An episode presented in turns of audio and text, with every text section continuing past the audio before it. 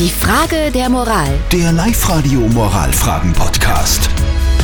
Guten Morgen am Freitag. Heute ist der 16. Oktober 2020 und es ist der Tag, an dem wir die Frage der Moral vom Rudi klären, weil der Rudi schreibt uns folgendes Problem. Ein junger Bursch, 17 Jahre alt, aus unserem Ort hat mit mir eine Fußballwette äh, gemacht und hat verloren. Ja, Abgeschlossen und verloren. Um 100 Euro, die schuldet ihm jetzt dieser Bursch.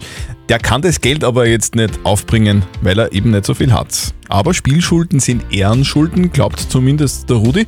Und er findet, er soll es ihm trotzdem geben.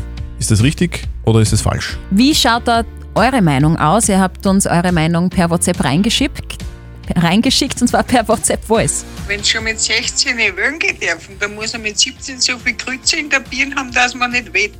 Und um Geld schon dreimal nicht. Und wenn er wetten tut, dann soll er es auch zahlen.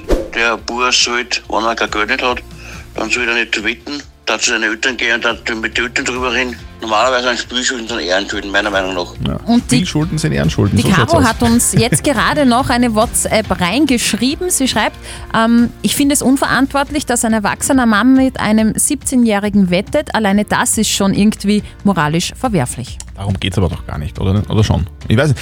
Ein 17-jähriger Bursch hat beim Rudi 100 Euro Wettschulden. Der kann das jetzt aber nicht bezahlen. Der Rudi fragt, muss ich das trotzdem eintreiben, weil der soll ja irgendwie auch was fürs Leben lernen. Was sagt unser Moralexperte Lukas Kehlin von der katholischen Privatuni in Linz dazu? Moralisch haben Sie falsch gehandelt, als Sie eine Wette über 100 Euro mit einem 17-Jährigen zugestimmt haben. Das hätten Sie nicht machen dürfen. Aber hätte, hätte Fahrradkette. Nun ist es passiert. Wie ist jetzt mit den Wettschulden umzugehen? Sowohl es einfach verfallen zu lassen, als auch unerbittlich einzufordern, sind keine gute Option. Wenn es Ihnen darum geht, dass er etwas fürs Leben lernen soll, so sollten Sie mit ihm ausmachen, wie er seine Wettschulden zu begleichen hat.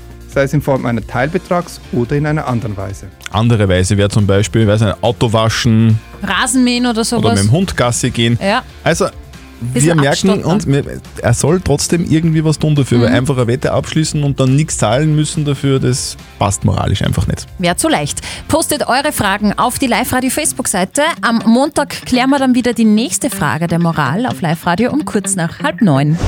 Die Frage der Moral. Der Live-Radio Moralfragen-Podcast.